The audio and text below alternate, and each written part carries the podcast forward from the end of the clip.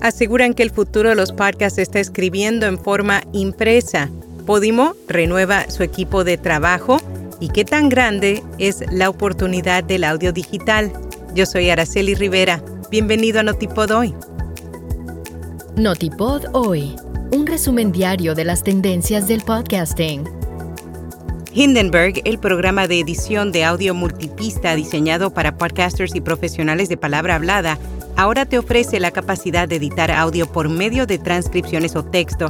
Prueba Hindenburg Pro durante 90 días y recibe un 30% de descuento en una suscripción anual. Detalles en las notas. Aseguran que el futuro de los podcasts está escribiendo en forma impresa. El medio The Verge conversó con los fundadores de Good Tape, una nueva revista impresa sobre la industria del podcasting para conocer sus planes a futuro, con el objetivo de darle visibilidad a las historias no contadas dentro del mercado de los podcasts. La revista espera presentar una mezcla del periodismo y crítica cultural sobre la narración de audio. Quienes tengan acceso a ella podrán disfrutar de historias sobre podcasting que no se refieran solo al lado comercial de las cosas. Se enfocará principalmente en ser una plataforma de estas historias que no están siendo representadas en los principales medios de comunicación. Podimo renueva su equipo de trabajo. El servicio de suscripción de podcast y audiolibros anunció la incorporación de Isabel Salazar como Country Manager para España, mientras que Juan Galiardo Sosa, quien anteriormente ocupaba el cargo, se convierte en el nuevo director global de mercados. ¿Qué tan grande es la oportunidad del audio digital? Según las nuevas estimaciones de Luma Partners, un banco de inversión centrado en los medios digitales y el marketing, el audio digital podría tener una oportunidad de 45 mil millones este año.